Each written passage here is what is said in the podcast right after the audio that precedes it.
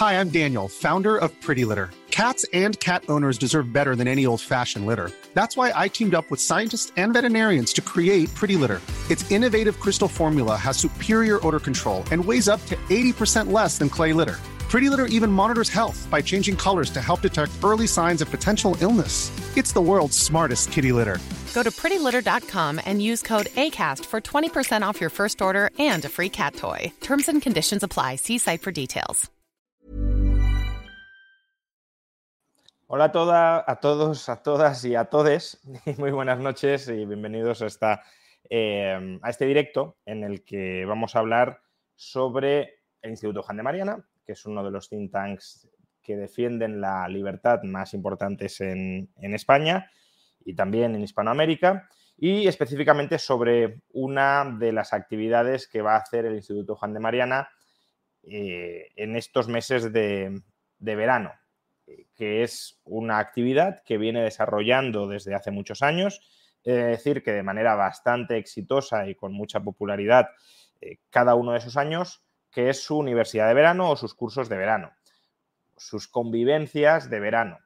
Es un curso de varios días, este año será desde el día 26 de, agosto al 1 de septiembre, en los que se reúnen varios profesores, varios miembros del Instituto Juan de Mariana, también externos a veces al Instituto Juan de Mariana, e imparten conferencias o talleres con los alumnos, que suele ser, no solo, pero suele ser gente bastante joven, que acude con ganas tanto de aprender como de debatir, como de confrontar con otros alumnos y también con los propios profesores.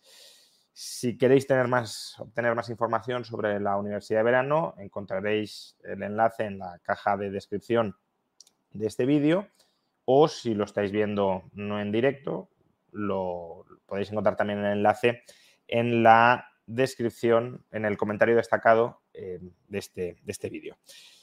Dicho esto, pues hoy vamos a hablar sobre la universidad, pero no sobre la organización de la universidad, sino sobre algunos de los temas que surgirán en esta universidad. Y para ello he traído a tres de las personas que si os apuntáis y si acudís presencialmente, que por cierto la universidad es en San Lorenzo del Escorial, en la Comunidad de Madrid, si os apuntáis y acudís presencialmente, pues tendréis ocasión de, hablar y de, debatir y de confrontar ideas con ellos. Por un lado tenemos a Paco Capella, que ya ha estado, Francisco Capella, Paco Capella, que ya ha estado en varias ocasiones en, este canal y que va a hablar, también ahora le preguntaré algunas cosas sobre ello, sobre, sobre ética y libertad. Muy buenas noches, Paco. ¿Qué tal, Juan Ramón? ¿Qué tal a todos los demás? Buenas. También tendremos aquí y en la universidad a Domingo Soriano, muy habitual en este canal, sobre todo durante los últimos meses, eh, tanto por elecciones como por otros asuntos. ¿Qué tal, Domingo? ¿Qué tal? Y por último, una persona que ha estado en muchas universidades de verano, pero al que todavía no había traído a este canal y espero que muchos que no lo conozcáis lo, descubráis eh, por la capacidad que tiene de transmitir las ideas de la libertad en un terreno que a veces no es habitual que, entren en los liberales, como es cultura y libertad.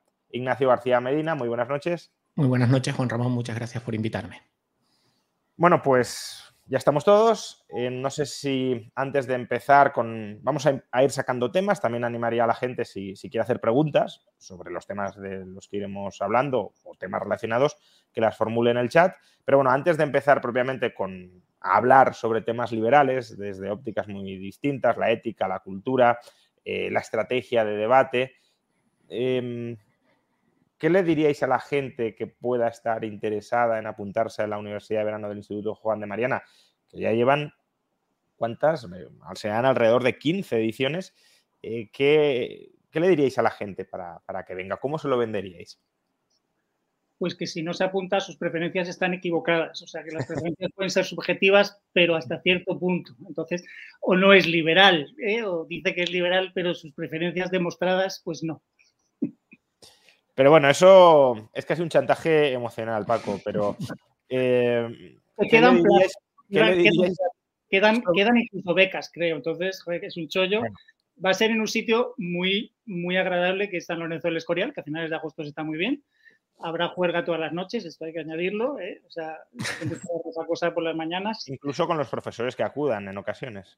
Con algunos, con algunos. Con algunos, con algunos. Eh, por cierto, no lo hemos dicho, pero eh, otras personas que están en la universidad y que supongo que interesará a la audiencia, una persona es una muy querida y muy habitual en este canal, que es el profesor Miguel Ancho Bastos, y otra persona es muy habitual en este canal, espero que también querida, no lo sé, que soy yo mismo, que también estaré el, propio 26 de, agosto. si no vais, con vuestra ausencia, estáis demostrando que no queréis tanto a Basto y a Rayo. ¡Ah, Pero hay una oportunidad de tenerlo y no vais. A, lo mejor algunos lo quieren demostrar, ¿eh? pero bueno.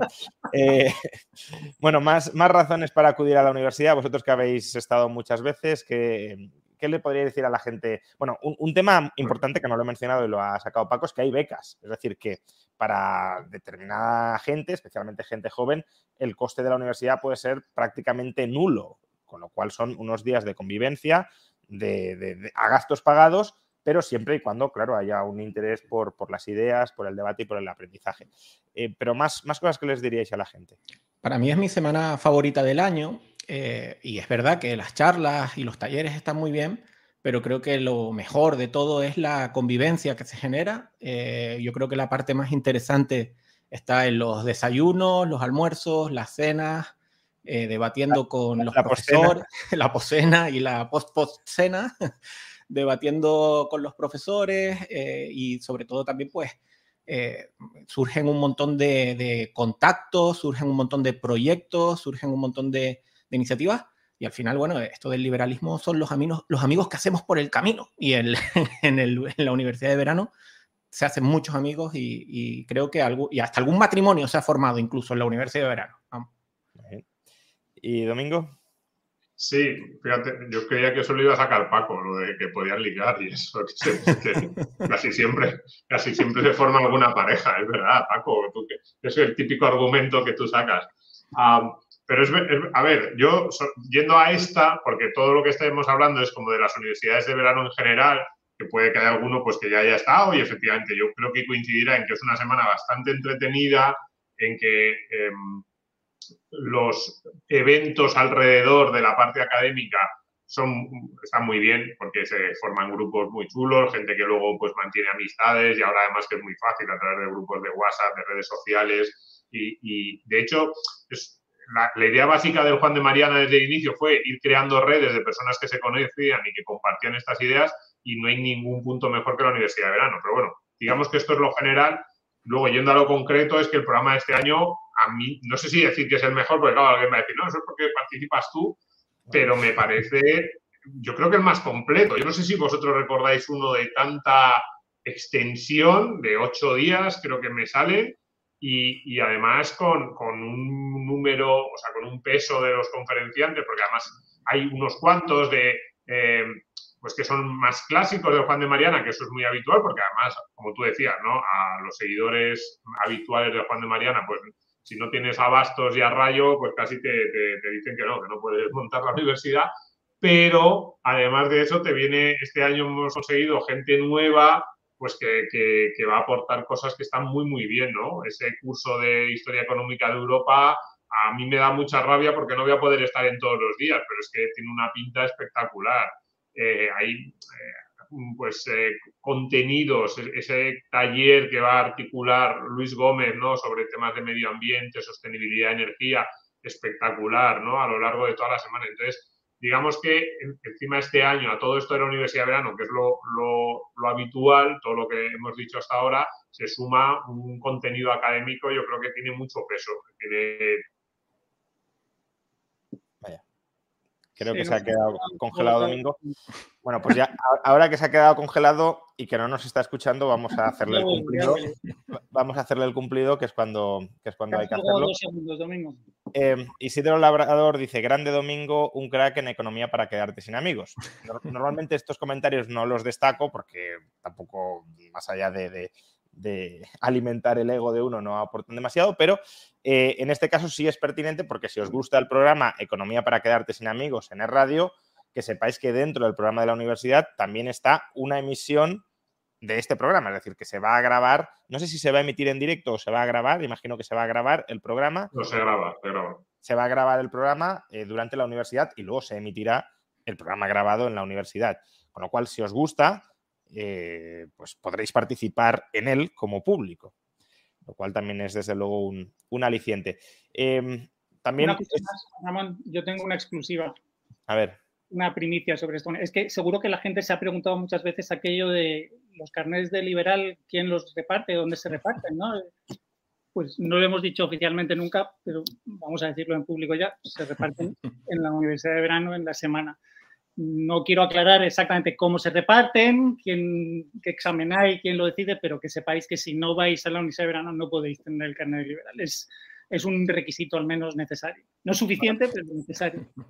Ese punto Spielberg, de hecho, pregunta si soy un tibio liberal, también puedo apuntarme. Yo diría que, claro, si me invitan a mí, que soy un tibio socialdemócrata como profesor, pues como mínimo un tibio liberal como, como alumno estará muy bien recibido. No, a ver, en general, aunque no seáis liberales, esto también hay que decirlo, eh, podéis acudir a la universidad. Obviamente, siempre que acudáis desde el respeto y, tanto personal como intelectual hacia el resto de personas, pero no, no, no, es una universidad necesariamente solo para liberales, sino para gente que tenga inquietudes intelectuales y crea que el liberalismo o le puede aportar algo o quiera eh, confrontar las ideas del liberalismo y, a lo mejor confrontándolas con la gente que está allí, con los profesores, se da cuenta que no sería la primera vez que ha ocurrido, que, quizá las ideas liberales no están, no están tan mal. ¿no? Em, bueno, dicho ya todo esto, y si surgen más comentarios sobre la propia organización de la universidad, los podemos ir metiendo más adelante. Tenéis toda la información, como os decía, en el enlace que aparece en la caja de descripción del vídeo y también en la caja de descripción del vídeo encontraréis una dirección de correo electrónico, eventos.juandemariana.org, a la que podéis escribir para buscar más información, para apuntaros, para, cualquier cosa. Muy bien. Em, dicho esto, vamos a empezar con algunos de los temas que van a salir en la universidad. Por ejemplo, Paco suele dar una charla cada vez, no, siempre la misma, es decir, el, tema es el mismo, pero desde perspectivas distintas o, tocando eh, asuntos distintos, que es ética y libertad, o la ética de la libertad, o, todo lo que rodea o relaciona eh, el, fundamento o los fundamentos de la filosofía moral con el liberalismo. Em, muy brevemente, Paco, eh, porque esta sería la parte más doctrinal y luego la quiero ir aplicando a algunos asuntos que hemos ido viendo o que estamos viviendo. ¿Cómo definirías liberalismo desde un punto de vista ético de filosofía moral? Pues la filosofía moral o la filosofía política, o la ética si quieres, que tiene en su núcleo la idea de libertad. Y precisamente la charla lo que quiero es, más, más que la ética, la quiero llamar este año la semántica de la libertad, porque me he dado cuenta que la libertad la usa todo el mundo, o sea, no hay nadie que reniegue de ella. Íñigo Errejón, Pablo Iglesias, todos, Monedero, Echenique, todos están a favor de la libertad, o los derechos y las libertades. Entonces, lo que quiero es dar la charla, ir repasando todos los significados posibles para al final, por eliminación, decir, mira, el de los liberales es este, creemos que es este, el de no agresión o no inicio de la fuerza o no violación de la propiedad y el respeto a los derechos de propiedad añadimos a eso los contratos y ciertas cosas que no son contratos, pero que se le pueden parecer como tradiciones que van siendo aceptadas y ya tienes una ética de la libertad. Muy bien, pues eh, tu respuesta me da pie a justamente uno de los temas que quería sacar y es, eh, dices que todos, podéis intervenir los demás, eh, aunque sea un, tema de Paco, pero abre Paco, pero el juego lo reparto entre todos y, con los próximos temas también, obviamente. Em, dices que, que todos los todas las personas, salvo quizá algún disparatado sádico, eh, nadie reniega de la libertad, todo el mundo abraza la libertad, también entre los partidos políticos.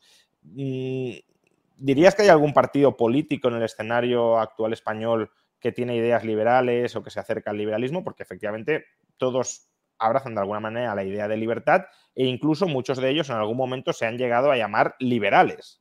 ¿Tiene esto algo de cierto o no? Ciudadanos hubo un momento en que se pelearon a ver si su alma era más socialdemócrata o más liberal y parece que ganó la liberal y juez se hundieron. Entonces, no sé si tendrá algo que ver, pero, uy, ese, ese, alma liberal era realmente liberal o...? Ah, algún guiño, gestación subrogada, aunque sea altruista, eran de los pocos que la defendían. Vox en sus principios en el aspecto económico, había gente como Rubén Manso y tú mismo analizaste su programa económico, era espectacularmente liberal en muchas cosas que parecían increíbles, pero ya no veía que, aquello iba, aquello no podía, no podía funcionar. Pero cuando hablamos de espectacularmente liberal, te refieres en el margen, entiendo, porque claro, no, no, era un programa libertario, por ejemplo. En comparación con lo que uno espera de un partido político, o sea, era, era muy, muy liberal siempre que fuera creíble, claro. Otra cosa es luego creerse. ¿Vuestra opinión sobre este asunto, Domingo Ignacio? Sí, hoy, hoy Moreno Bonilla en el mundo se, decía liberal en una entrevista larguísima que le hacían, de esto que lo... Hoy no, ayer, ayer, ayer domingo. Y lo, lo lee, de esto que lo lees y que bueno, eh, sí, no, a ver, partido político, es que yo creo que es contradictorio, es, un oxímoron, un partido político liberal, no, no, no puedes mezclarlo. Eh, si eres un partido político no vas a ser liberal y lo máximo que podemos aspirar es en que haya medidas, partes, eh, efectivamente, como es el primer programa económico de Vox de 2019, que era, es verdad, dice, no es libertario, pero o sea, yo, la primera vez que lo vi no me lo creía, que un partido político en Occidente presentara eso. Y luego pues ya pues vinieron las rebajas y no, no hay, yo creo que no hay ninguna opción política, pero es que porque no puede haberlo. Es que el liberalismo es casi contradictorio con, con eh, la opción política. Yo cada vez estoy más contigo. Yo hace unos años no estaba ahí, pero en esa idea de que lo que hay que hacer es convencer a la gente de los principios y luego los partidos políticos irán amoldando a esa mayoría social. Domingo antes hablaba de que Paco siempre saca el tema de ligar y esto aquí pasa, bueno, ya, te, ya te colamos ese San Benito, ya te colgamos ese San Benito, Paco, así que, pero bueno, aprovecho y lo saco yo y esto, con, lo que dicen de liberal, esto es como, como a la hora de ligar, una cosa es lo que dices que buscas o a quien dices que te gustaría, el perfil de lo que dices que te gustaría o apelar, y luego otra hay que fijarse con quién eh, verdaderamente terminan estando, ¿no? Entonces pasa aquí un poco lo mismo, ¿no? todos se llenan la boca con algunos términos que suenan bien para todo el mundo, pero luego a la hora de la verdad, eh, cuando concretas en hechos, te das cuenta de que nada que ver.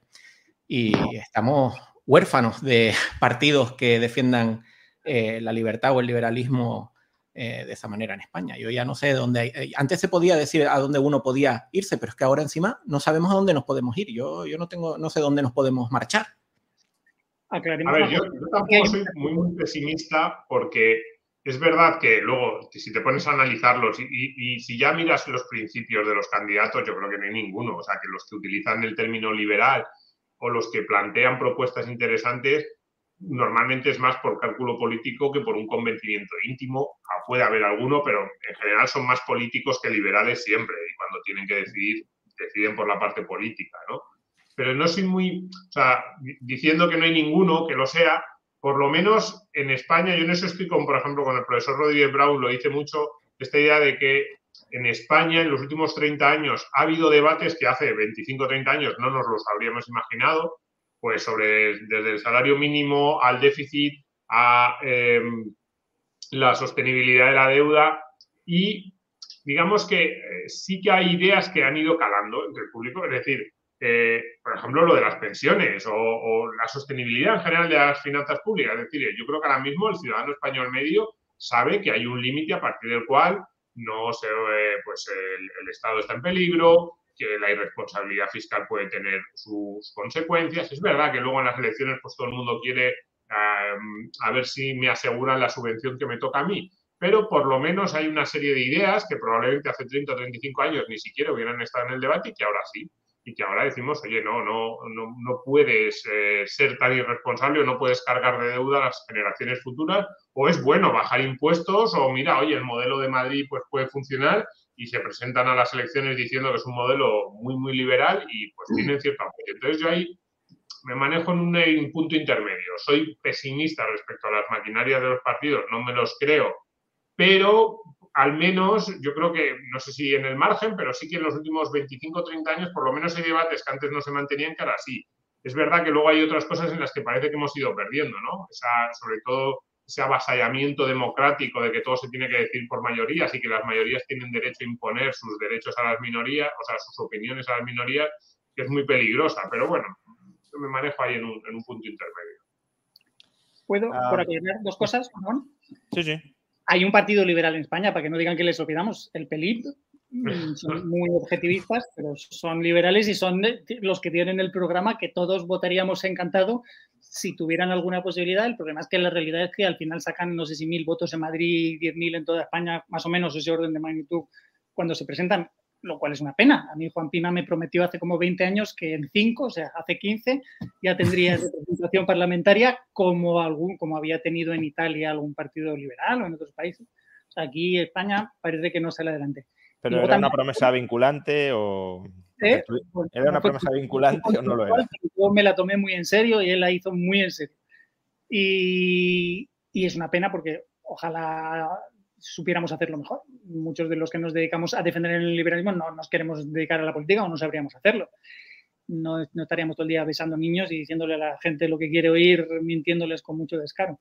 Y una última cosa, si no hay partidos liberales, sí que hay gente muy liberal dentro de los partidos. Y, por ejemplo, uno de ellos va a estar en esta universidad de verano, Javier Fernández Lasqueti, bueno, ¿eh? ha sido consejero de Ayuso está o estaba, porque o sea, dentro, del partido sigue estando, pero ya. que, al, menos sepamos que, es la oportunidad de conocerlos y hablar con ellos. Eh, otra gente que recientemente ha salido de la política de saber si vuelven, pues Manuel Llamas o López Zafra, pues gente cercana al instituto, mm, que estos creo que no van a estar en la Universidad de Verano, pero las Ketty sí, que sepáis que Fernández Lasqueti, que no es fácil, pues eso, tener una ocasión de que, de que te dé una charla y hablar con él, pues lo vamos a tener. Bien, em, como digo, cada uno de los partidos dice que defiende la libertad y un concepto bastante extendido de libertad es pues el, de tenerlo todo más o menos asegurado, garantizado, eh, estar protegido por el Estado frente a la adversidad, que te capacite para poder alcanzar tus fines, incluso hay quienes vinculan la libertad con la meritocracia, con la igualdad de oportunidades, de ahí, por ejemplo, la propuesta de sumar, de repartir 20.000 euros a cada joven. Em, ¿cómo, ¿Cuál es vuestra perspectiva sobre todo esto? Em, ¿Es libertad? ¿Todo eso es libertad? ¿No lo es? Y si no lo es, porque imagino que me diréis que no, pero si no lo es, eh, hay que dejarlo absolutamente de lado, no nos tiene por qué interesar. Eh, deberíamos de alguna manera tratar de compaginar la libertad con otra serie de, valores dentro de la esfera pública, Paco. Yo creo que hay que contestar por qué no lo es. ¿Por qué el concepto de libertad, como simplemente respeto a la propiedad privada y no agresión, aunque es más, no sé decir, menos emocional y menos inspirador, menos épico, menos lírico, es el que funciona y es el que es, porque todos los demás, al final estás consiguiendo tú algo a costa de otro. ¿eh? O sea, eso de a mí que me den seguridad, vale, pero que me la den los demás, sin haber yo contratado nada con ellos, sin yo asumir ninguna responsabilidad, sino que sean ellos los que, los que me dan a mí. Libertad como poder, ya, pero ese poder, el poder hay que crearlo, la riqueza hay que crearla y quizá no la has creado tú o no te la quieren dar. Entonces, si alguien te la da, el Estado te la da, es que se la quitan a otros. Entonces, ir viendo qué problemas hay con todas esas nociones alternativas de libertad, que son muy demagógicas, muy populistas, muy tramposas. Por cierto, Paco, el Stat pregunta, ¿Capella no es socialdemócrata? Creo que es una pregunta seria. ¿Qué más quisiera? Porque sería mucho más popular y tal. es que ante ciertos ANCAPs que yo digo que son un poco cerriles, que trato de hacerles razonar, pues todos, ¡ah, eres socialdemócrata! Y no, no, yo trato de explicar a veces porque hay grupos humanos que funcionan, aunque sean socialdemócratas. Hay socialdemocracias como las escandinavas, como las nórdicas, que como tienen mucho apoyo popular son grupos muy homogéneos, entonces la gente tiende a querer más o menos lo mismo, no hay tantas diferencias, y no ve demasiados free riders alrededor y ve que sus burocracias o sus funcionarios más o menos funcionan y tienen bastante elección, por ejemplo, cheques escolares, cheques sanitarios, pues son socialdemocracias que podrías decir, pues una social liberal quizá acabaría así en la medida en que la gente se apuntaría libremente a eso. O quizá no, no lo sé, pero eso al menos parece que funciona. Por cierto, ya que lo has mencionado y si queréis tocar esos otros, ese, ese melón que ha abierto Paco o las preguntas que formulaba antes, pero también quiero introducir un, nuevo tema sobre la mesa relacionado con ética y libertad. Paco decía que las eh, socialdemocracias nórdicas son países muy homogéneos, pero cada vez menos por el asunto de la inmigración. Entonces, mm, ¿cuál es la perspectiva o cuál es vuestra perspectiva liberal sobre la inmigración, sobre las dificultades de integración, sobre cómo puede determinado perfil de inmigración socavar quizá el capital social del que implícitamente estaba hablando Paco cuando se refería a, la funcionalidad de las eh, sociedades nórdicas. Eh, tienen los estados derecho a, a establecer fronteras y a considerar el interior del país su propiedad privada y por tanto dejar entrar o, no dejar salir, si hay fronteras legítimas, no dejar salir a los ciudadanos meramente porque así lo decide la mayoría o meramente así lo decide el gobierno. en ese sentido, yo creo que el contexto importa mucho, porque claro, mm, eh, en teoría no hay nada malo con la inmigración, en el sentido de que, bueno, cualquier eh, liberal puede defender eso como un proceso de enriquecimiento, el famoso melting pot americano y demás, pero si eh, el contexto que se da es de una inmigración eh, mezclada con una seguridad social eh, que lo abarca absolutamente todo, un tipo de incentivos o de efecto llamada con todo tipo de subvenciones, prebendas, privilegios, vamos a llamarlo así, pues claro, eso sí que es una combinación que puede ser peligrosísima, ¿no? Entonces, claro, mm, aquí creo que hay que separar eh, la, parte, digamos, teórica o definir muy bien qué condiciones son las que mm, harían que la inmigración, sin más, sin más apellidos, va a ser eh, exitosa y cuál es eh, lo que va a hacer es todo lo contrario, ¿no? Porque si mezclamos estas dos cosas, no se puede dar. Pero claro, aquí es como decir, hay que dar marcha atrás en un montón de cosas para que eso pueda ser así, ¿no? A ver, yo la inmigración es uno de los grandes temas que además en general no, no nadie quiere meterse mucho en él, tampoco en nuestro campo, ¿no? En el, en el ámbito liberal porque es verdad que en principio pues eh, deberíamos, eh, teoría, ¿no? Digo, bueno, estás a favor, que cada uno pues, se busque la vida, que tiene de malo, que la gente vaya buscando mejores oportunidades, incluso muchas veces en, una ideología que no tiene grandes mitos, no, no tiene esas utopías del pues, el comunismo, otro tipo de ideologías que buscan un mundo perfecto, pero esa idea de pues eh, los Estados Unidos de, a lo largo del siglo XIX, ¿no? un país cada vez más libre, conquistando la frontera, expandiéndose con colonos que se iban buscando la vida y donde había poco Estado y donde iban organizándose más o menos en comunidades, pues casi es uno de los pocos mitos, ¿no? O, tiene algunas cosas, esa imagen tiene algunas cosas que nos llaman, ¿no? Pero es evidente que la inmigración eh, requiere una respuesta y sobre todo que la respuesta puramente aperturista yo no tengo muy claro que sea la única desde el punto de vista liberal en el sentido de que no sé si eso se, en, esa sociedad ideal libertaria absoluta sería la que se establecería. A mí me, ha gustado esto que decía eh, Paco de esta idea de puede que si los liberales nos juntásemos en una especie de quebrada de Galt libertaria, acabáramos pareciéndonos a un país nórdico, porque veríamos que tienen muchas cosas que funcionan y todos nosotros nos pondríamos de acuerdo en una sociedad homogénea. Pero en esas ciudades libres, que a veces parece como el sueño libertario de ir construyendo, que a mí me gusta además también, así filosóficamente, decir, no, pues pequeñas entidades, pues sí, al principio hay una serie de fundadores que se juntan, vamos a crear aquí una ciudad libre y se asocian está claro que esa ciudad libre establecería una serie de normas, no solo en inmigración, también en impuestos de cuánto vamos a contribuir cada uno pues para servicios que a lo mejor vemos que es más eficiente eh, dotarlos de forma colectiva, pues desde yo sé, la limpieza de las calles a la defensa. Y también la inmigración. Esas ciudades libres probablemente pondrían requisitos o normas de entrada y de salida. Entonces, sobre todo de entrada, ¿no? Eso cuánto de legítimo es un Estado actual que no tiene nada que ver, evidentemente, ni con su creación, ni con su filosofía, con esas ciudades, cuáles son los límites que puede poner un Estado, porque siempre hablamos del argumento, efectivamente, del estado de bienestar. Oiga, es que además ahora mismo los estados distorsionan mucho esa toma de decisiones porque efectivamente están incentivando a personas que además desde un punto de vista eh, individual yo entiendo perfectamente que digan es que yo en cualquier país de Europa vivo mucho mejor que en mi país de origen, no solo porque el país de Europa sea más rico, sino porque voy a tener unas posibilidades de transferencias directas o en especie que en mi país son inimaginables, con lo cual ya les estás incentivando mucho. Pero además de ese argumento podría estar un argumento cultural, social. eh, ¿tendríamos algo en contra de esas ciudades libres que de repente pusieran normas de entrada pues por razón de criterios, eh, no sé, sociales? Y ya no pienso en criterios étnicos o culturales, sino que dijeran, pues en esta ciudad eh, está prohibido el consumo de drogas. Cualquiera que entre aquí le hacemos un test antidrogas y se ha consumido drogas. En los últimos 12 mm, meses no puede entrar. Eso es un criterio que aceptaríamos, no es válido. Yo creo que sí que sería válido en esa idea filosófica de unos tipos que se reúnen, pero claramente ya estás introduciendo normas y muy restrictivas, por eso pongo esta del consumo de drogas, ¿no?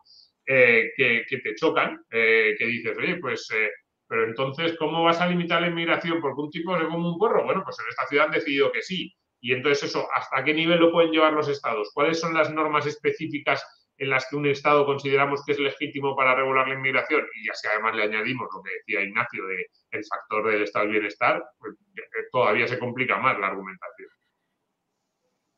No sé si Paco quieres decir algo.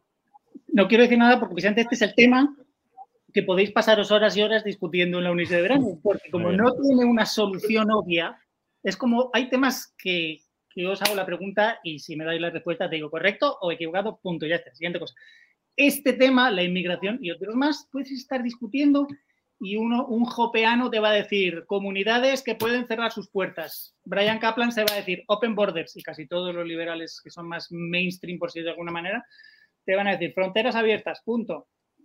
Y puedes estar discutiendo y ambos tienen argumentos. Vamos a sacar otro tema para no focalizarnos solo en uno. Eh, os quería hacer la pregunta, pero ha llegado un super chat y pues lo hacemos a través del, del super chat. Eh, Javier Milei es el contraejemplo, un político liberal muy popular. También María Corina Machado. Eh, hombre, María Corina Machado no es ni mucho menos tan liberal como es o pretende ser Javier Milei. Eh, de hecho, incluso a lo mejor ni siquiera a día de hoy se calificaría como liberal en un sentido riguroso del término, pero Javier Milei sí. ¿Qué opináis del, fenómeno de, Javier Milei? No sé si han visto la portada de Newsweek Argentina del mes pasado, la revista Newsweek, pues, yo no lo sabía, tiene una edición en Argentina y pensé que era un meme, sinceramente, pero se veía una portada en la que hacían como un monográfico de la reta y era una foto así muy normal, el, muy guapete, muy así, muy foto de estudio. Y en la portada en la que hablaban del fenómeno Milei era terror Milei y se veía a Milei así con unos cuernos de diablo y unas llamas alrededor. Pensé que era un meme, pero no, es real. Pueden ir a Newsweek Argentina y verlo. Es decir, si enfada tanto a, ciertos grupos, algo bueno debe estar, muy bueno debe estar haciendo, ¿no? Más opiniones que aquí sí que mojaros. O sea, no. Me mojo para que luego la gente venga a la Universidad de Perano a, pegarme si son fans de mi ley. A mí, es que una cosa personal es que su estilo histrónico a mí no me, me cansa y digo, es que me prefiero los argumentos pausados y a veces calientas, pero no estar constantemente así, constantemente chillando y constantemente insultando a los demás políticos y diciendo que los impuestos son un robo y todos los políticos son los ladrones. Aunque sea verdad, pero... Es interpretable, es una, una posible interpretación. Ya, decía el Stat, te preguntaba con razón si, si eres socialdemócrata, pero bueno, sigamos. Creo, creo que hay dos problemas. Y es que tiene opiniones muy fuertes en temas de los, en los que está equivocado o, o, no se da cuenta que su postura es mucho más matizable de lo que él cree, mucho más problemática, como por ejemplo el aborto habla muy fuerte de temas de los que no tiene ni pajolera idea, cambio climático, por ejemplo, es que no tiene ni idea. Y yo sé a quiénes ha leído y yo sé quiénes le influyen, pero él no tiene ni idea. Y nada, opina muy fuerte. Dice que todo es un fraude, que todo es un engaño, que nada. Y digo, no, es que no tiene ni idea, ¿para qué opinas? Y luego lo que menos me gusta es que se ha ido aliando con gente muy a la derecha. Es decir, que el fenómeno Milley no está equilibrado en el sentido que haya liberales progresistas y liberales conservadores. Está lleno de liberales conservadores, muchos tradicionalistas, y no hay más que ver con quién se ha aliado en España, que ha sido Vox, y en otros países europeos y otros sitios igual. Yo, sinceramente, conozco poco el fenómeno Milei. ¿eh? Eh, no, no, es, no, es, algo que haya seguido mucho en, estos meses. A mí, efectivamente, a mí también me pasa un poco en la parte casi de las formas, pues no es el, el tipo de, de, político así que, con el que yo más me identifico, pero tampoco es algo que me moleste, quiero decir. Eh, al final, intuyo que en Argentina y, en general en nuestras sociedades, para hacer avanzar determinadas ideas, a lo mejor o lo haces así o no, o no llegas, porque es que em, es muy difícil. Eh, las trampas que te hacen el mainstream mediático son muy grandes, entonces a lo mejor tú tienes que entrar también en, esa, en ese juego. Entonces, eh, bueno, digamos que, eh, bueno, se me nota a mí mismo, no es la típica, no es así como actúo yo delante de las cámaras, pero me parece razonable. Y luego, yo sobre los políticos es que siempre, siempre digo lo mismo, que yo, no, yo ya no confío en ninguno, en ninguno. Cuando lleguen al poder, pues veremos a ver su ejecutoria. Yo no conozco eh, a los, digamos que a las personas que conozco que están cerca de mi ley, pues sí me parecen razonables, pero es que conozco muy poco. Todo esto que está diciendo Paco yo lo, lo desconozco, no sé si Vox es su partido en España de referencia o no. Eh, a mí me da la sensación de que también tiene buenos vínculos con el Partido Popular, sobre todo con la parte más liberal del Partido Popular, más ayusista. Eh, entonces, no, no, lo sé, no, no sé por dónde va Tampoco sé si sería malo que tuviese vínculos con determinadas partes de Vox. Yo, es que, yo estoy más cerca, o yo, eh, a, mí Vox me preocupa menos probablemente de lo que le preocupa a Paco, entonces en ese sentido, pues bueno, tampoco me parece especialmente preocupante. Bien, eh, cuando llegue al poder lo veremos, pero lo que no, lo que menos me gusta del fenómeno Milei es la, eh, ¿cómo decirlo?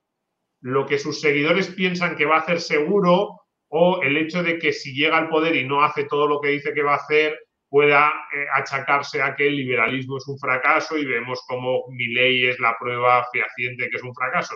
Porque eso es lo que yo no, no compro, porque no, por eso digo que no me fío de los políticos, pero no me fío no por nada, sino porque las condiciones en las que actúan son muy complicadas. Esta especie de fenómeno fan político tampoco lo entiendo aquí en España. Decía antes Ayuso, por ejemplo, pues con Ayuso, ¿no? Hay gente que se ha movido con un nivel de, de fervor en el, campo liberal. Y cito a Ayuso porque es quizás la, política del campo liberal, más yo diría incluso que en su momento Esperanza Aguirre, que ha generado como más entusiasmo. Y yo digo, sí, sí, sí, a mí me gustan algunas de las cosas que está haciendo, pero yo con distancia. No sé si Ayuso lo va a mantener, si no, si va a pesar más luego, como decía antes, la parte política, si va a ser una ejecutoria realmente consistente hay muchísimas cosas que sigue haciendo ahora mismo la Comunidad de Madrid que a mí me parece que no tienen nada que ver con ningún argumento filosófico liberal, pero que también lo entiendo que, pues, que digan, oye, que es que tenemos que gobernar en un país que está España, que es así, y no podemos, eh, pues eso, llegar a un Estado libertario. Y con mi ley me pasa algo parecido. Entonces yo simplemente con que, con que no seamos unos muy, muy entusiastas y con que asumamos que lo normal es que pueda hacer la mitad de la mitad de la mitad de lo que dice, pues ahí me quedo. Yo sí soy muy fan de las formas de mi ley, es decir, porque como cinéfilo que soy, si algo he aprendido de las películas así de policías es que tiene que haber un poli bueno y un poli malo. Y como Juan Ramón, no todo el mundo tiene tu paciencia, tu templanza, tu educación para tratar con socialistas, que haya un tipo que les diga las cosas a la cara, y más, estando como está Argentina, pues yo sí lo apoyo muchísimo. soy muy fan quizá las formas templadas en política no funcionarían. Es, otra posibilidad. Habría que testarlo, no lo tengo claro, pero, desde luego sé, ver escenarios en los que formas templadas no, no, funcionarían y quizá uno de esos escenarios sea Argentina, precisamente. Em, un par de detalles rápidos para que veáis eh, una cosa buena de mi ley y otra menos buena que se me olvidó antes. Tiene contacto con el Juan de Mariana. A mí me encantaría haberlo tenido en la Universidad de Verano o en cualquier otro evento estuvo en la Cena de la Libertad de Bastos. O sea, y me gustó que no se dedicó a acaparar protagonismo porque no era su día, pero mucha gente le saludó. Y la otra, esto lo digo, no lo sé directamente, pero me cuenta gente que sabe que es 100% Entonces ya digo, eh, pues ya vamos mal, vamos mal.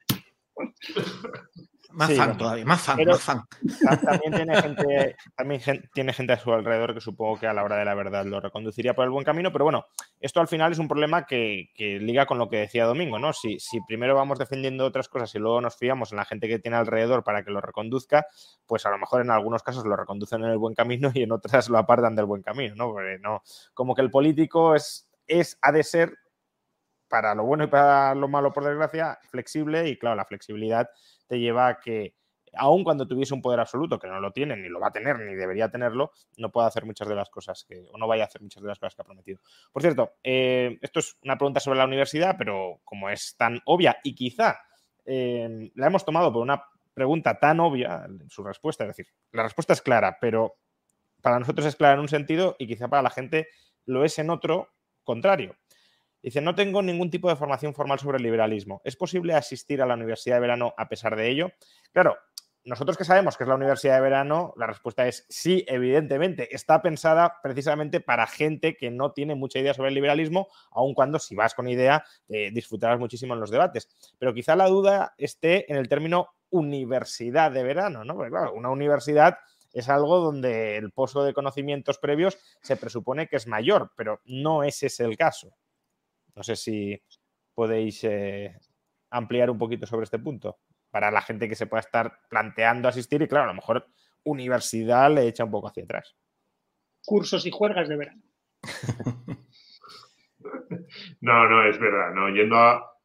A ver, a mí me gusta bastante la universidad en ese sentido, en el que me da la sensación de que los que son fan de Juan de Mariana, los que nos siguen, me les pasa como a mí, que vamos y, y es verdad, escuchas a gente muy buena, siempre aprendes algo nuevo. Yo nunca he estado en una de estas conferencias que no haya aprendido algo nuevo, pero bueno, incluso aunque sean sobre temas que más o menos ya lo has escuchado, te reafirman, ves otros puntos de vista.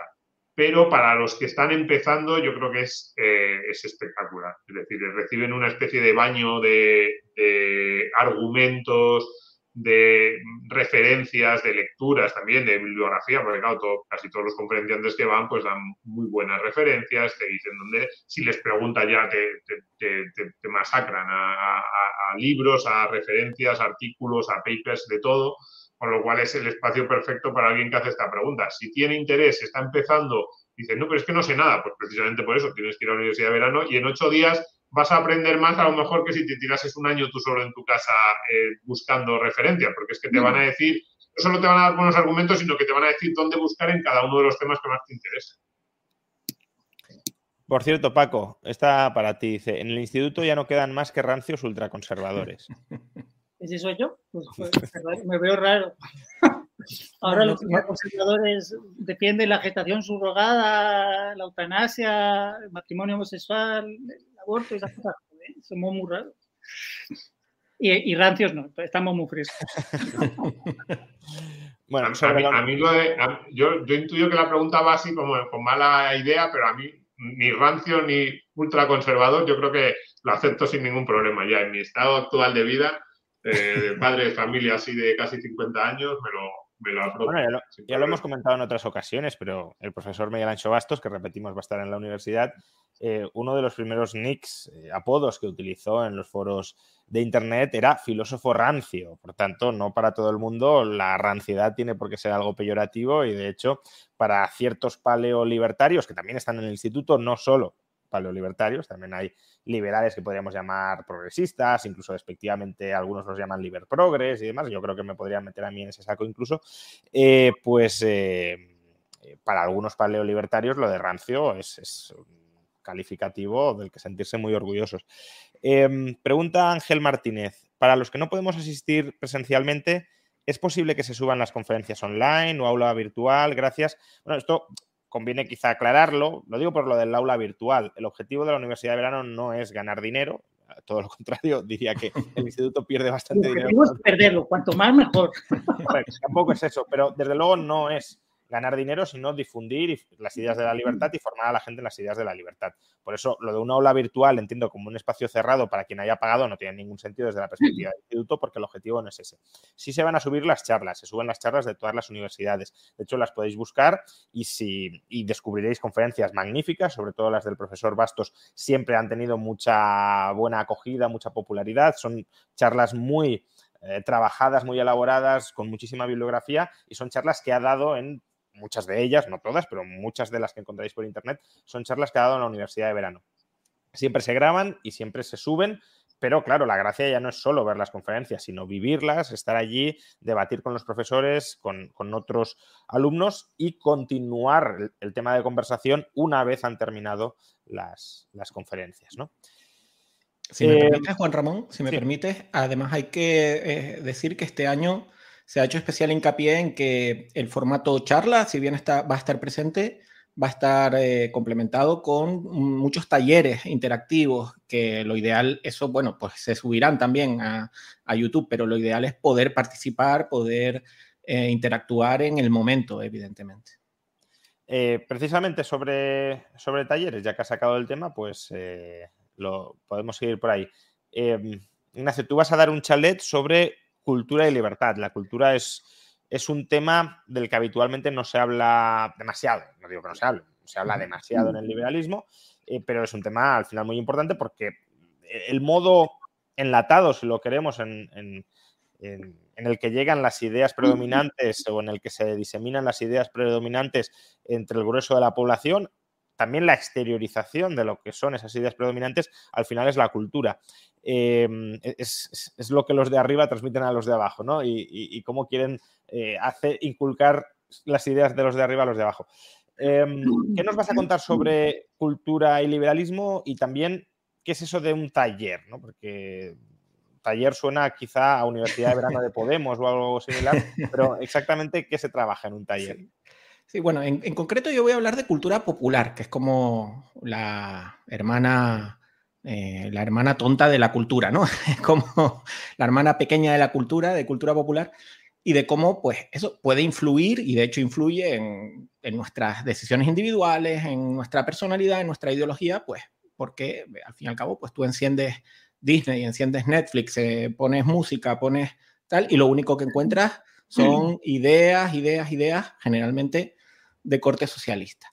Y bueno, eh, en, parte del taller de, esas actividades las voy a, enfocar en detectar cómo nos influyen desde esos ámbitos y otra parte también pues para eh, proponer, ¿no? Proponer creación cultural con las ideas de la libertad en ella, porque a veces eh, es verdad que a veces criticamos o nos burlamos incluso de, de los que estudian artes liberales o bellas artes o algo así, pero luego nos damos cuenta que no nos metemos en ese terreno y ese terreno lo tienen completamente eh, controlado. Y bueno, como ejemplo de taller, pues miren, les puedo poner un ejemplo. Voy a hacer una de, una de las actividades, va a ser un pasapalabra. Va a ser un pasapalabra, famoso concurso de televisión, y les voy a hacer una pregunta a ustedes, a ver, así como para abrir boca de lo que voy a hacer. Si yo les dijera, comienza con E, persona que crea y gestiona un negocio proporcionando empleo y contribuyendo al desarrollo económico. Que empieza con E. Estado. Eh, Juan, va siempre un paso más allá.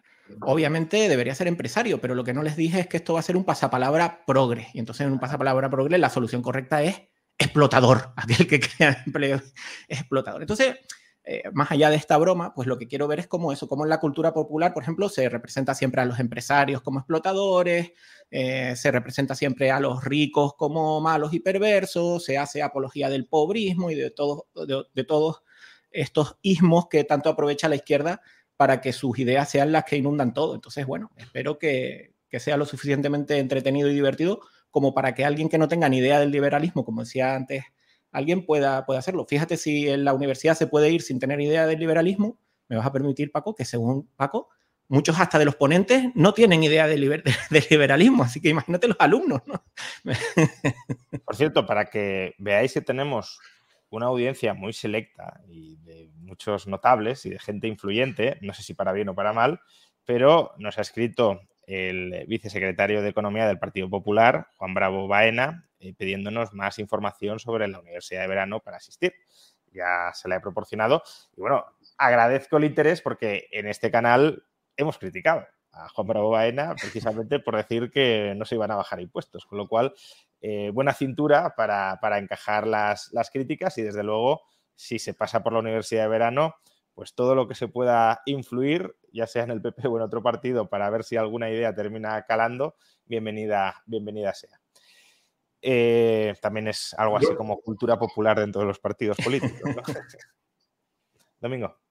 No, quería decir que esto de la cultura que es fundamental. Es decir, lo que ha ocurrido en los últimos 35 años en Occidente. Hey, it's Ryan Reynolds and I'm here with Keith, co-star of my upcoming film If, only in theaters May 17th. Do you want to tell people the big news?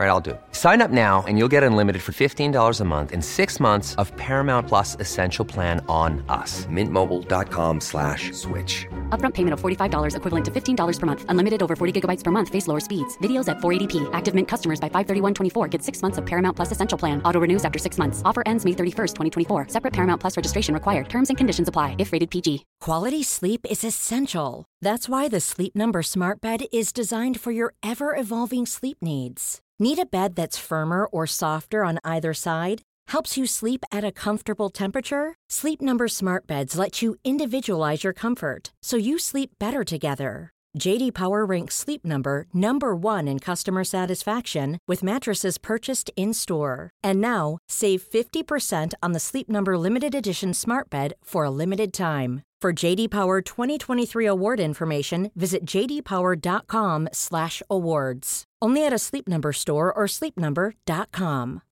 Life is full of what ifs. Some awesome, like what if AI could fold your laundry? And some well, less awesome, like what if you have unexpected medical costs? United Healthcare can help get you covered with Health Protector Guard fixed indemnity insurance plans. They supplement your primary plan to help you manage out of pocket costs. No deductibles, no enrollment periods, and especially no more what ifs. Visit uh1.com to find the Health Protector Guard plan for you. Eh, después de la, digamos, la descomposición de la Unión Soviética a finales de los 80, luego la caída del muro y el, el fin del sueño comunista, lo que ha ocurrido en, eso, en, en, ese periodo solo se explica por el predominio, el, el, el, dominio absoluto, casi el monopolio de la izquierda en la parte cultural y en la parte de la cultura popular. Porque desde el punto de vista político estaba claro que esas ideas habían fracasado, desde un punto de vista casi práctico, ya ni siquiera político, sino de, que, que en un sitio, en, en, en, la mitad de una ciudad, no digo que se estuvieran muriendo de hambre, pero tenían unas carencias brutales y en la otra ciudad era uno de los, en la otra mitad de la ciudad era uno de los sitios más prósperos del mundo lo veía todo el mundo, era algo eh, pues, evidente a ojos vista y sin embargo, cuando todos pensábamos, bueno, pues ya está, ya no, ¿qué, ¿qué, más vas a discutir cuando es algo tan evidente? Te siguen discutiendo, te siguen debatiendo y siguen ganando y, sigue habiendo, eh, bueno, eh, sigue teniendo un peso enorme ese tipo de ideas. No hay más que ver lo que ha pasado en las últimas elecciones en España, ¿no? ¿Por qué? ¿Cómo puede ocurrir eso? ¿Cómo puede digamos, refutar la política de forma tan absoluta a la realidad? Pues por el dominio de la cultura popular, porque vale más, yo creo que vale más Netflix que un ministerio de, o que eh, un ministerio de economía ahora mismo para influir en cómo ven el mundo las nuevas generaciones. Entonces hay que también dar esa batalla, es fundamental. Oye, Paco, eh, yo no sé si tienes a gente pagada para que te halague por internet y si es así que que moderen un poco la intensidad y la frecuencia de los comentarios porque estamos recibiendo una luz de, mm, no sé, será de, de, de la abuela o de un admirador más fervoroso de, de, Paco Capella, porque atención, W. Josenfeld, Paco, qué bueno, buenísimo eres, Paco Capella. Grande, don Paco Capella. Grande, don Paco. Paco Capella, eres un tío encantador. Don Paco Capella, qué buenísimo eres. Un abrazo, Paco. Dios, pero qué buenísimo, qué bueno, buenísimo es Don Paco Capella. Don Paco Capella, qué bueno, buenísimo eres. Paco es buenísimo hasta callado. Eh, bueno, mmm, no me había encontrado nunca algo similar, ni siquiera con bastos, eh, en el chat. No sé si, ya digo, no, es, obviamente no está preparado y no sé si, mm, Tú que me conoces, tú me ves pagando algo para que haga cosas. No, eso es verdad, eso es verdad. en Juan de Mariana somos muy Tiene que haber alguna otra explicación. Damos becas, pero. Son, son bot rusos. Bot eh, rusos igual, igual, igual, es, igual, es, ironía, sarcasmo, porque has dicho, parecía que ibas a decir que eran varios y era siempre el mismo, con lo cual le agradezco si es sincero y si no, pues es ironía, pues no sé. No, pero, no, no parece ironía, no parece ironía, ¿eh? no parece ironía. Eh, por cierto. Ha dicho, ha dicho, que es un tipo encantador, eso es porque no. No, no te conocen. No, no, solo es de esto de, de los vídeos y eso si va a la universidad de verano, descubrirá en las preguntas que hace a los ponentes que muchas veces eh, genera. Paco es el, yo creo que es la persona que más tensión ha generado, por lo menos en el acumulado. Ha habido preguntas más tensas que las de Capella, pero el acumulado, porque siempre hace la pregunta tensa de la conferencia, la, la tiene Paco, eso está claro. No es ironía, nos aclara. Y también otra aclaración que os quería leer, eh, dado que he dicho que en este canal hemos criticado a Juan Bravo, vicesecretario de, Economía del Partido Popular, y para que veáis que nos está viendo, que no es que se haya pasado un poco a dejar el comentario para eh, pues, colocar la consigna de campaña, antes ha dicho que en ocasiones eh, las críticas estaban bien tiradas, que era con razón, y ahora se expande un poquito más. Supongo que es la defensa, no voy a entrar yo ahora en un debate público, pero bueno, eh, pero no os quedéis con ese mensaje, lo de que no se van a bajar impuestos, que dije dentro de una charla en la que todos los que intervinieron antes, todas sus, soluciones pasaban por subir impuestos. Quise romper el hielo haciendo un comentario para empezar mi posición contraria y dije, después de lo escuchado, solo con no subir impuestos es mucho. Y continué diciendo todo lo que íbamos a bajar, pero el mm. corte que me sacaron fue eso. Pero mirad lo que hice en Andalucía, aunque acepto las críticas. Bueno, eh, dicho queda. Eh, y ojalá si llega a gobernar Feijóo, que ahora mismo no parece lo más eh, probable, pues eh, se bajen muchos impuestos y, nos tengamos que, desdecir previamente. Em, dicho esto, ya digo, si Juan Bravo se quiere pasar por la universidad o cualquier otro político, bienvenido sea para, debatir y confrontar ideas. Más, sobre, más sobre cultura. Ignacio, has, has em, dado muchas charlas sobre eh, el liberalismo y el antiliberalismo en películas. Y además esas charlas están subidas y a quien le interese y no las haya visto, se las recomiendo porque pueden contar muchísimo material, tanto pues si un día no sabe qué ver en la tele y le apetece ver algo que pueda tener algún tipo de relación con el liberalismo o con el antiliberalismo, cuanto también, yo lo diría, para, para profesores que quieran preparar material, que siempre es más interesante para sus alumnos, cogiendo extractos de, películas o de series. Bueno, he dicho películas, pero también series. Em, ¿Cómo ves el estado de la industria cinematográfica ahora mismo? ¿Cuál es tu perspectiva sobre el wokismo? ¿Está, ¿Lo está invadiendo todo tanto como algunas veces desde ámbitos eh, conservadores se nos quiere hacer ver? Aquí conservador no lo digo en términos despectivos, sino meramente descriptivo. Em, eh, está en retroceso, es decir, ha llegado a su punto más alto y ahora ya estamos empezando a ver eh, un cierto retroceso o todavía va a ir a más?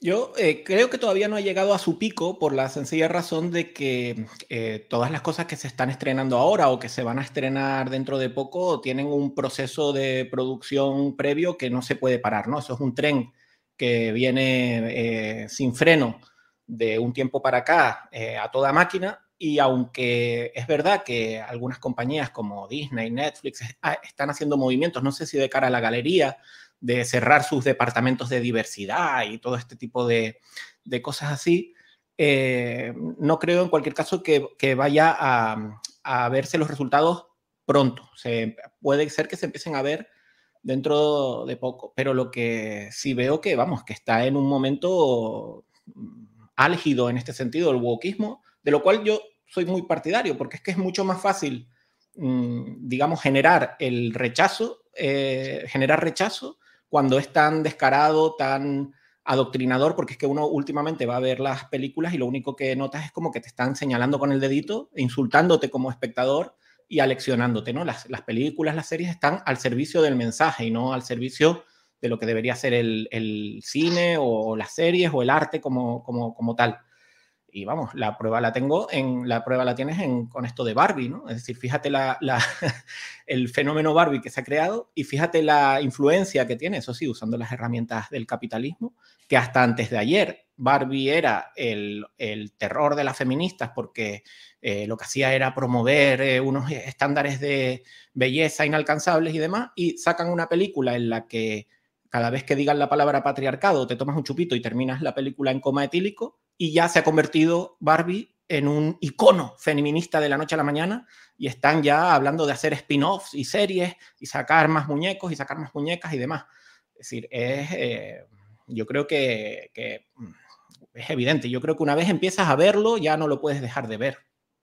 Eh, para profundizar un poquito sobre esto, porque han llegado un par de preguntas que creo que son interesantes. Andrés dice, hablando de wokismo en las bases filosóficas, ¿qué diferencias hay entre wokismo y liberalismo? Es decir, eh, ¿el liberalismo no es al final una especie de wokismo o no? Paco o Ignacio o Domingo, quien quiera. ¿Qué diferencias? Yo primero entraría por lo que tienen de común.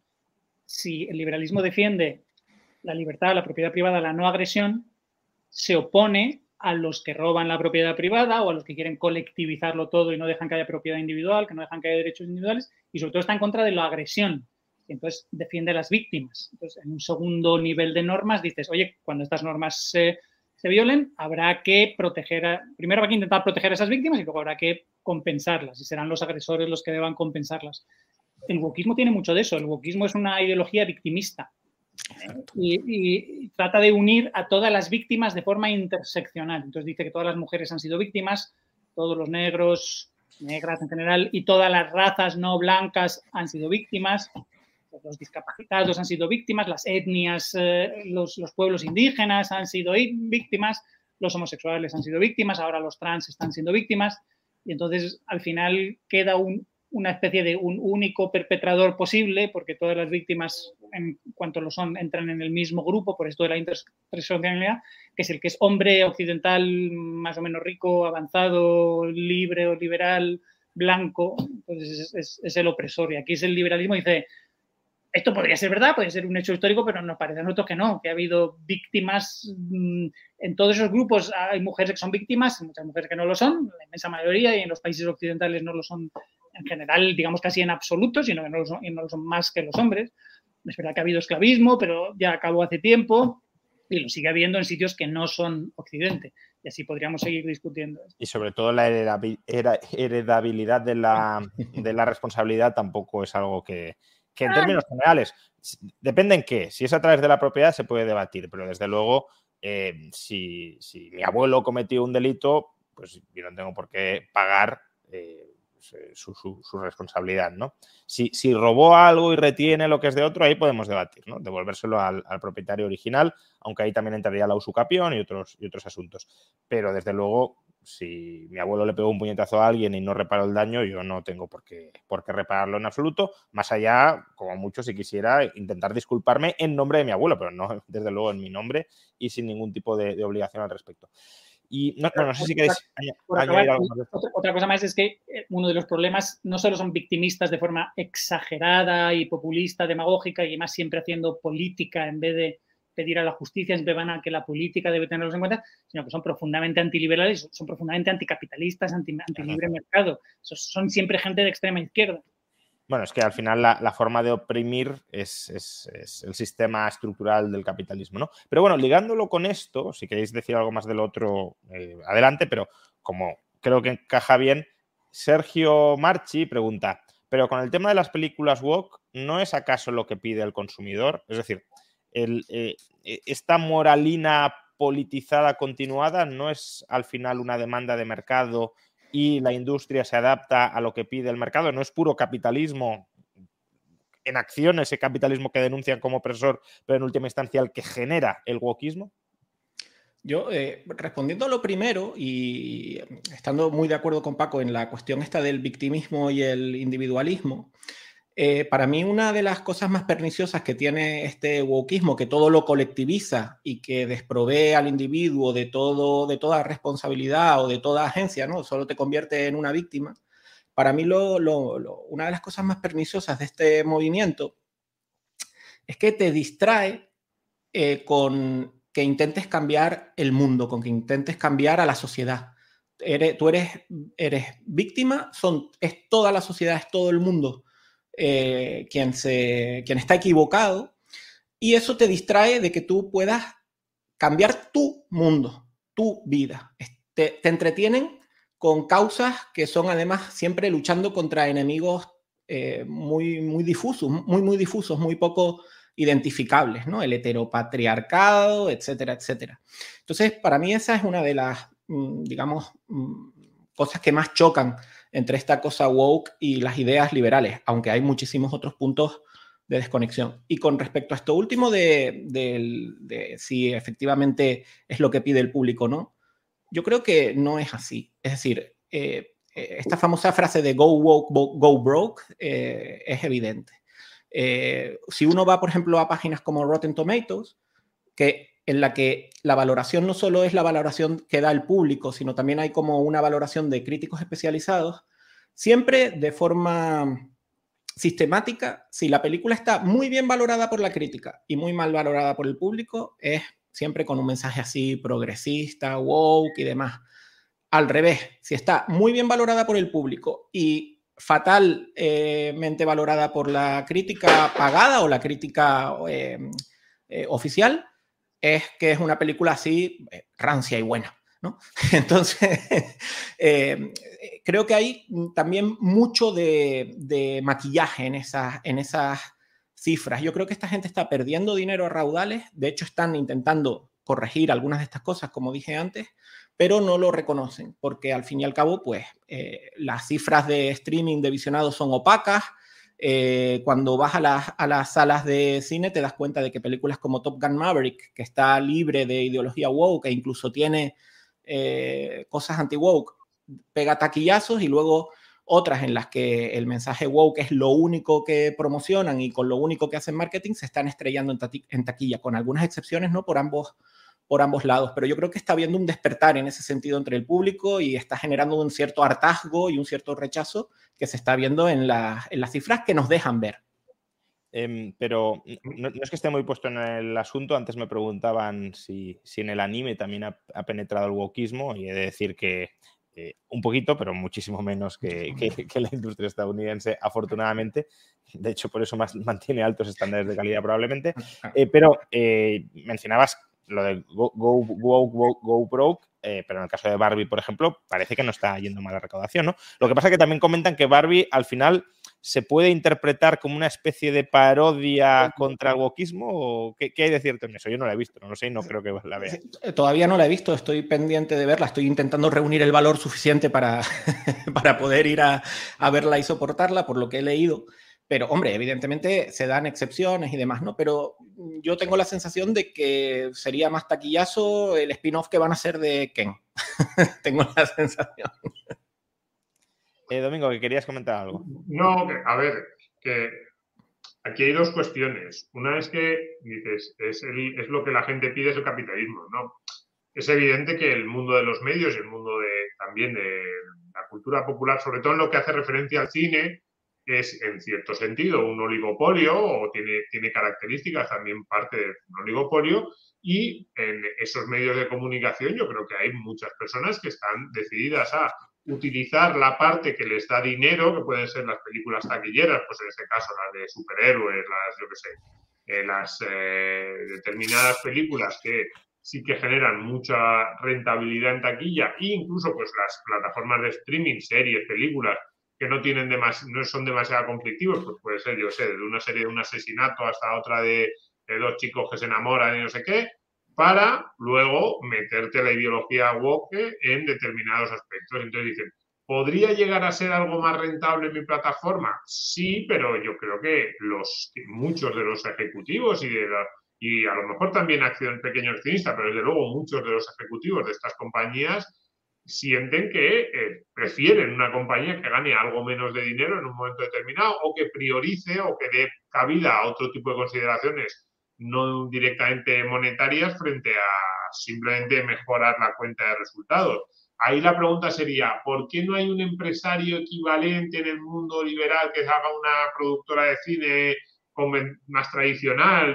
Pues eh, no lo sé, no sé si es el empresario liberal siente que, o el empresario conservador, vamos, siente que se va a meter en, un lío que no le merece la pena, que va a tener a la mayoría de los actores. hay un ejemplo de pues, empresario. Es como montar un periódico en España, intentar que tu reacción sea conservadora. Es que no es fácil, porque la mayoría de los periodistas tienen un sesgo. Entonces, bueno, pues eh, eh, tú dices, eh, es lo que pide el público, es lo que hay. Es bueno, yo creo que son dinámicas que no solo pasan en este sector. Hay muchos sectores yo, esa crítica que a veces se hace, no, no, no es que el, público pida esto, digo, cuando se hace referencia a un bien de consumo, esta es una crítica que muchas veces viene de la izquierda. Yo digo, si es verdad que, hay dinámicas propias de los sectores y de la industria y cuando hay pues, pocos competidores, pues que a lo mejor a veces hacen cosas que no sería lo que si cada uno de nosotros pensara en términos abstractos o, partiendo de cero. ¿Cómo, ¿Cómo me gustaría a mí que fuera el producto sería así exactamente, pero bueno, tampoco hay un incentivo a que haya otro que lo rompa o es un incentivo que va surgiendo poco a poco. Tampoco, o sea, no, no, no, yo no creo que sea contradictorio que sean las propias grandes empresas del capitalismo las que vayan dando salida a un tipo de ideología que en cierto sentido les destruiría si se aplicase en su totalidad.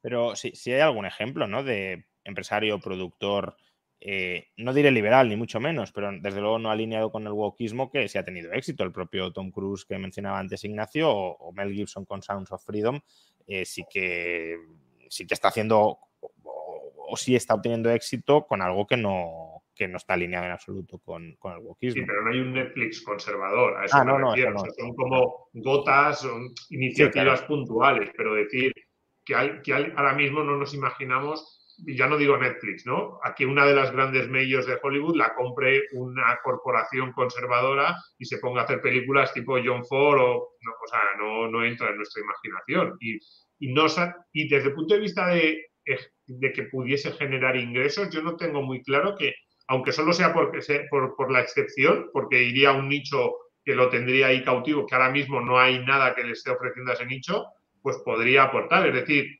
eh, he puesto John Ford. Eh, las películas clásicas que nos gustan así a los que somos rancios eh, son, películas que fueron muy taquilleras en su momento y que eran los grandes taquillazos de los años 40, 50, 60, son las que ahora nosotros reivindicamos y decimos, mira John Ford, pues, es que hacía dinero con eso. Entonces, que haya un empresario que en un momento determinado se lo plantee, puede ser. Por ejemplo, en Europa a mí me ha sorprendido el fenómeno este del cuide de, ¿cómo se llama? El, em, eh, este, el, parque de atracciones este que está en Toledo, eh, de historia. Em, es un fenómeno de un tipo de entretenimiento probablemente con un enfoque más conservador, tradicional, no, no sé cómo denominarlo, y bueno, pues está teniendo éxito, pues podría ser algo parecido a lo que em, que un empresario conservador se hiciera con una productora, pero hasta ahora nadie se ha animado, nadie se ha animado y bueno, pues eh, lo que hay son mm, iniciativas individuales. Pero bueno, más allá de iniciativas individuales como las que mencionaba Juan Ramón y tal, sí que se empieza a ver movimiento y que están empezando a detectar un hueco en el mercado o un hambre ahí en el mercado, una demanda, como es el caso de la productora que ha montado Ben Shapiro. Te podrá gustar más o te podrá gustar menos, pero han montado una productora tanto para películas normales como para eh, contenido así para niños y adolescentes y demás, y están sacando algunas. Es verdad que están como recogiendo eh, están barriendo de, por ejemplo, Gina Carano, que la echaron de, Disney por, por, pues porque básicamente era, eh, era republicana, vamos, quiero decir, era del Partido Republicano, a pesar de ser una mujer así empoderada y tal, pues pudo más el que fuera republicana que que fuera mujer empoderada para esta gente. Entonces están eso, como eh, pillando actores así que se han pronunciado y, directores y artistas en general que se han pronunciado en contra de esta cosa y han montado una pequeña productora. Evidentemente, pues a ver a dónde llega y qué financiación consigue y qué resultados obtiene y demás, pero sí que yo veo movimiento ahí, más allá de esas eh, iniciativas individuales de directores a lo mejor ya consagrados como Clint Eastwood y gente así que sí, que sí aprovecha eh, pues su, su mm, prestigio para, para, intentar hacer algo diferente a, lo, a lo hegemónico en este momento. Por cierto, otro comentario bastante laudatorio para Paco de otra persona, alumno. Gracias, Paco. Junto con Bastos es mi Marianer favorito. Sé que chocáis mucho, pero vuestras visiones me parecen complementarias.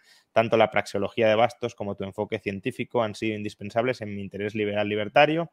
Al principio me caíais mal por no estar de acuerdo con Bastos en... Ah, me caías, me caías mal por no estar de acuerdo con Bastos en, en todo, pero tus reflexiones sobre cierta deriva de fanatismo no informado entre el mainstream libertario de los más jóvenes, tengo 23 años, me pareció muy interesante y me vi reflejado. Pues muy bien. Y y con esto enlazo a lo que le voy a preguntar a, Domingo, el fan número uno de, Paco, W. Hosenfeld, dice, Domingo es extraordinario, sin duda, ya, pero es que Paco es Paco. Pero bueno, eh, dejando... Yo no, quiero competir, o sea, no asumo mi inferioridad sin problema. Yo soy muy fan de Domingo Soriano, incluso aunque sea de Leti, él lo sabe, que soy muy fan de Dejando de lado, por tanto, a, Paco en este momento y vamos a, al último de los invitados, o a la conferencia, o, al, o, a los temas que va a tocar el último de nuestros invitados, que es Domingo Soriano.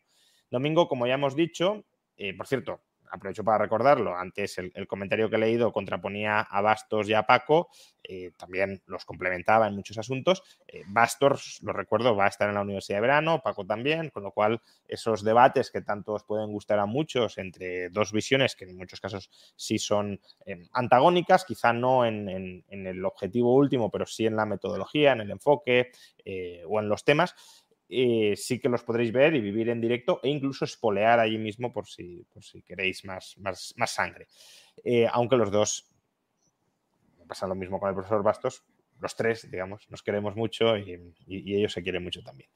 Em, pero vamos con, Domingo. Em, Domingo, tú vas a hablar primero de, bueno, vas a hacer un programa en directo de economía para, para quedarte sin amigos Creo que todavía no tenéis del todo determinado el tema exacto del que va a ser, eh, pero bueno, si tienes alguna idea sobre, sobre Volando, que, creo que a lo mejor a la audiencia le puede interesar, pero sobre todo me interesa que hablemos de, que además liga hasta cierto punto con lo que comentaba Ignacio, cómo defender el liberalismo desde un punto de vista no académico. Es decir, cómo entrar en los debates sobre liberalismo a validar las posiciones liberales la cultura es una forma de hacerlo, no solo la cultura, claro, eh, sin adoptar un tono muy academicista o sin irte a la praxeología, por ejemplo, que mencionábamos antes de, Bastos.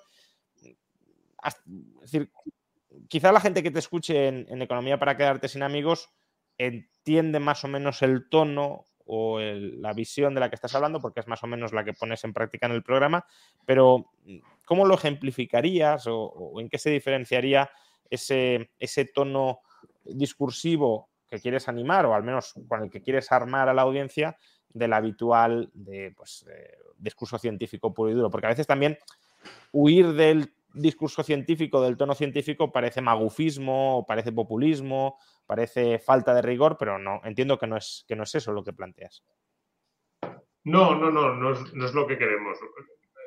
Yo creo la idea es ofrecerles argumentos planteándonos que probablemente la mayoría de los asistentes sean jóvenes, lo de, la universidad no está cerrada a los jóvenes, que esto no sé si lo hemos dicho, pero que gente de más edad que pueda querer pasarse, no hay, ningún problema, pero bueno, la mayoría de los asistentes suelen ser gente joven.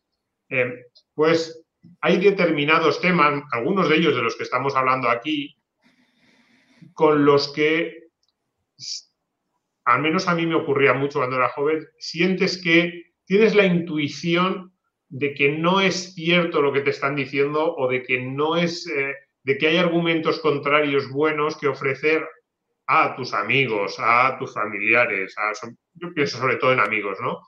Eh, cuando te los están diciendo, pero no tienes una base o, no tienes argumentos desde los que comenzar a destruir esos, esos ejemplos que te están poniendo, esas razones, ¿no?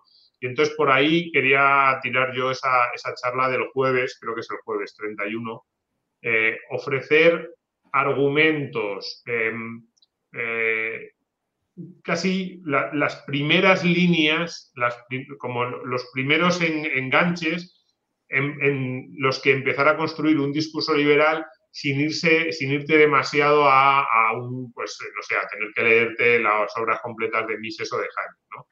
Sí que hay buenos argumentos eh, que, no, que, puedes defender sin, sentir que, no sé, que eres mala persona o que es que no comprendes a tus amigos cuando te están diciendo algunas cuestiones que son obvias. Por ejemplo, antes salía eh, más o menos el tema de la, eh, de la libertad, de la igualdad, de la igualdad de oportunidades, mencionabas tú, y pues si alguien pues nos puede pasar a todos en cualquier edad, pero desde luego con 20, 25 años te pasa mucho. Tú sabes que tienes 20, 25 años, estás en la universidad, pues has nacido en un país rico, probablemente eres una persona de clase media, incluso de clase media alta, es más habitual en la universidad, eh, tienes amigos en un entorno similar y tú sabes que una persona que haya nacido en España el mismo día que tú, pero en una familia de mm, mm, eh, que está en el percentil, en, los 10 primeros puntos, ¿no? En el, en el, es que no, me salía el top 10 por debajo, el bottom 10, no, me salía en español, ¿no? El, pues va a tener muchísimas más dificultades que tú. Tú dices, yo, mi familia es clase media, los ingresos de mis padres están en esa lista, en esa fila de todos los españoles, pues en el punto 75, 80, 85.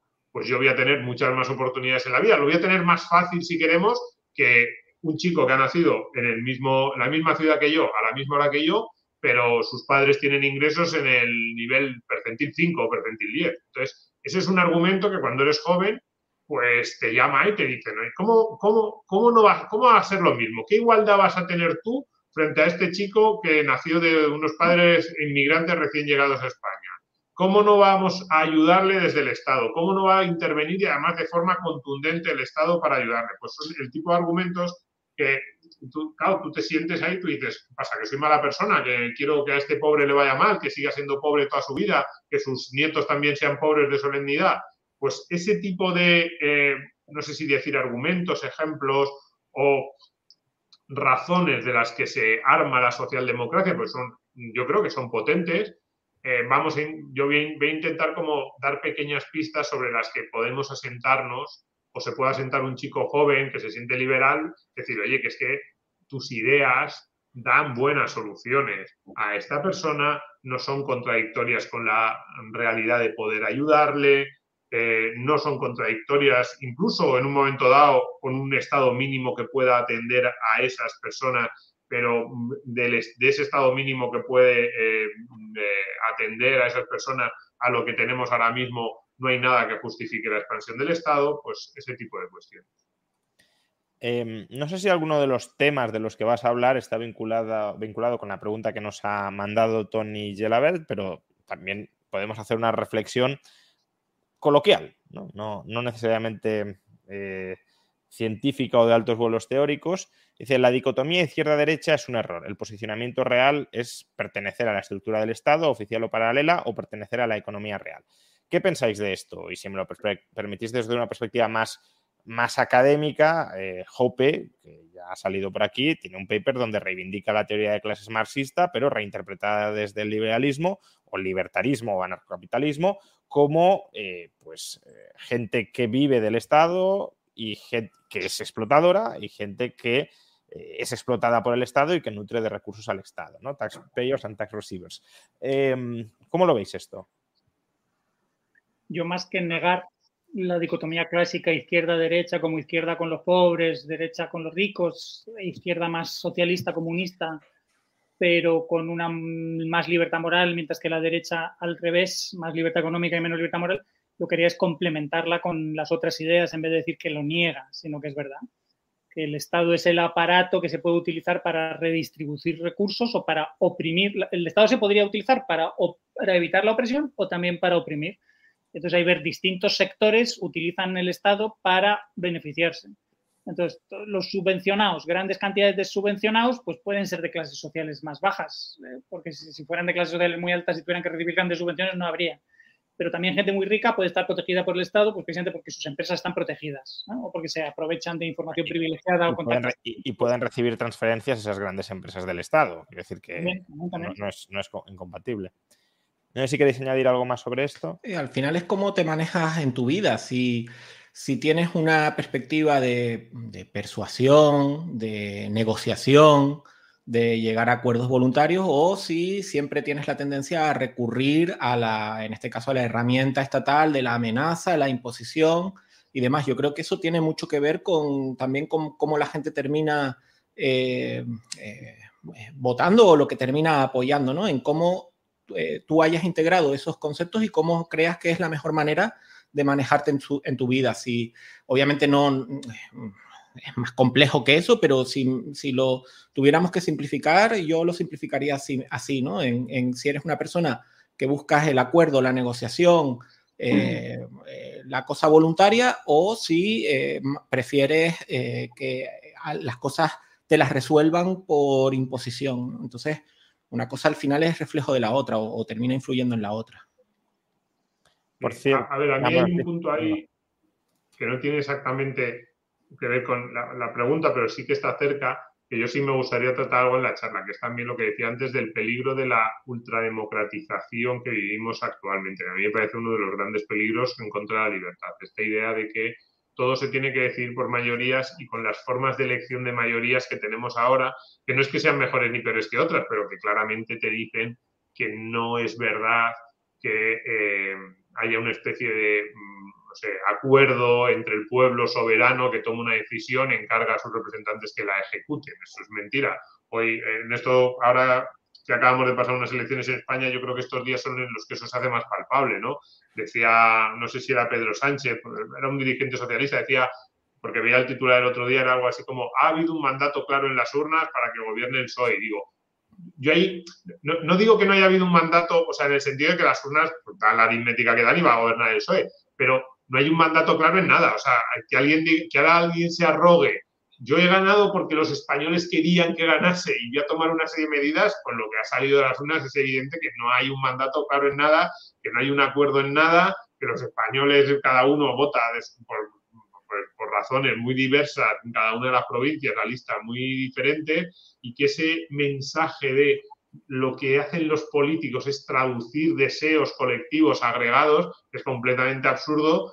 Em, si eso se lleva a donde estamos ahora, que es que como es un deseo, o sea, como es real eso, es mentira, pero se, se arrogan esa legitimidad, pueden interferir en nuestras vidas más que si fuera una especie de dictador que a lo mejor sentiría reparos en meterse en algunos ámbitos porque diría, no tengo legitimidad, me van a decir que no puedo hacer eso. Sin embargo, la legitimidad democrática parece que elimina todas las fronteras, sí que me gustaría tratarlo algo, ¿no?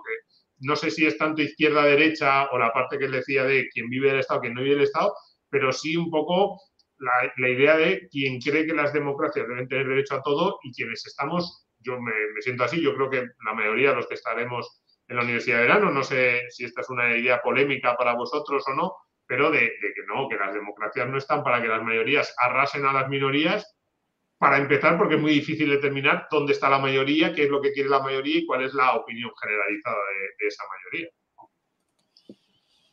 Eh, por cierto, otro comentario favorable a Paco. Tenemos muchos fans. Nadie me va a negar lo bueno que es Capella. Falso, se lo va a negar mucha gente. bueno. Se equivoca mucho. Eh, eh, otra pregunta para Domingo, que está vinculada con lo que te preguntaba del tema de economía para quedarse sin amigos. Sergio Marchi, que ya ha dicho que no va a venir a la universidad, pero bueno, supongo que aún así tiene interés. Eh, tiene además una foto con bastos como imagen de, perfil. ¿En la universidad también se aprende a ahorrar y formas de inversión para jóvenes? Pues es uno de los temas que tenía en la cabeza para el programa. El programa no está cerrado, así que si tenéis sugerencias, pues eh, yo quería hacer algo para universitarios, eso sí, es decir, eh, y que se saliera evidentemente del tema de la siguiente jornada, que es más un poco lo que he ido comentando hasta ahora de argumentos que normalmente no escuchas cuando tienes 20, 25 años, que luego a lo mejor te los vas encontrando en lecturas y que a mí me habría gustado tener y, pues eso, para cuando discutes con tus amigos o para estar preparado frente a esa cultura woke que nos eh, avasalla. Esa es la parte del jueves. En la parte del programa yo tenía ahí varias ideas.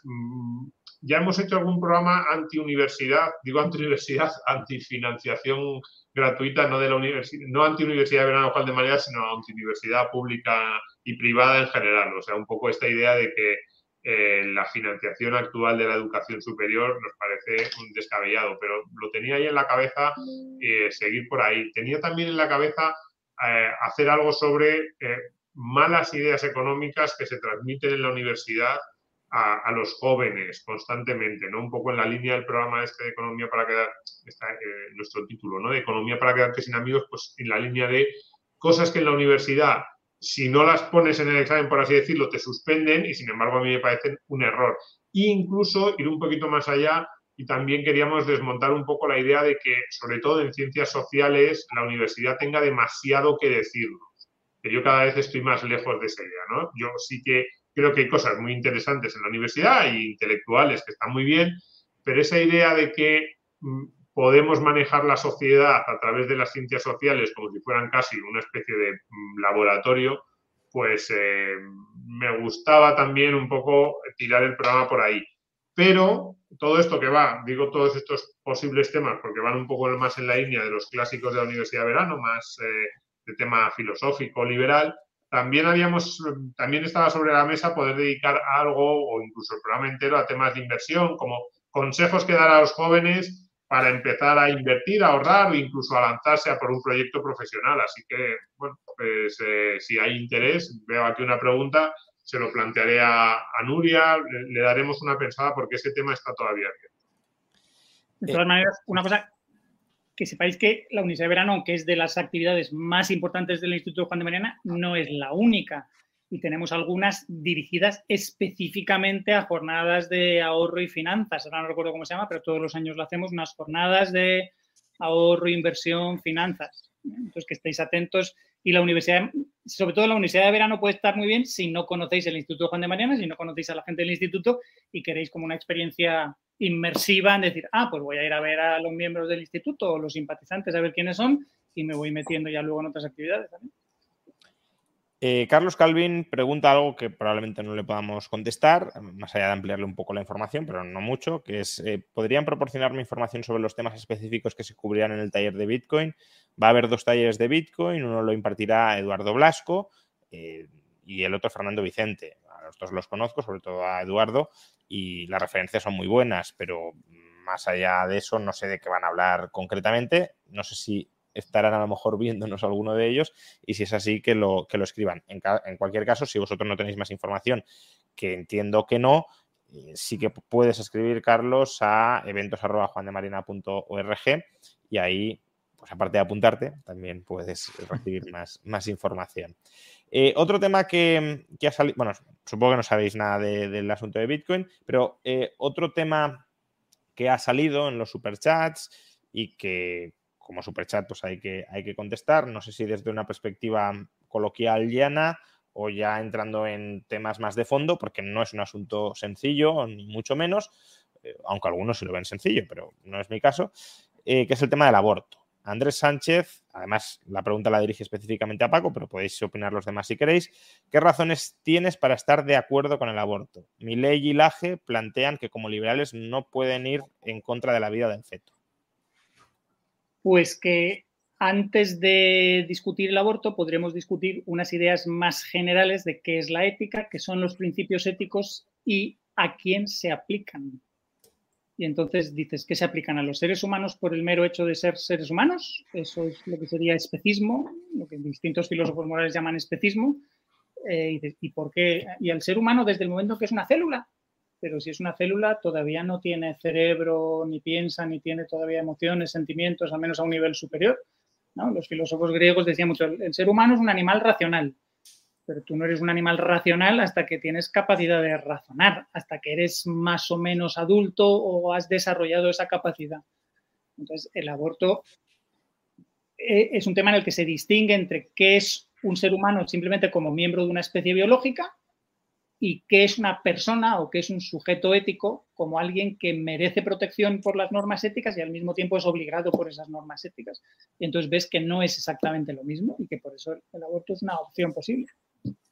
Eh, por cierto, vinculado con esto que estabas mencionando, alumno, que es la persona que antes ha dicho que le habías abierto un poco los ojos al discrepar de bastos y demás, Dice, no sé si es off topic, pero he hecho en falta en el debate liberal en cuanto a la inteligencia artificial y cómo la acción humana dejará de ser exclusivamente humana en un futuro cercano, más o menos ya pasa.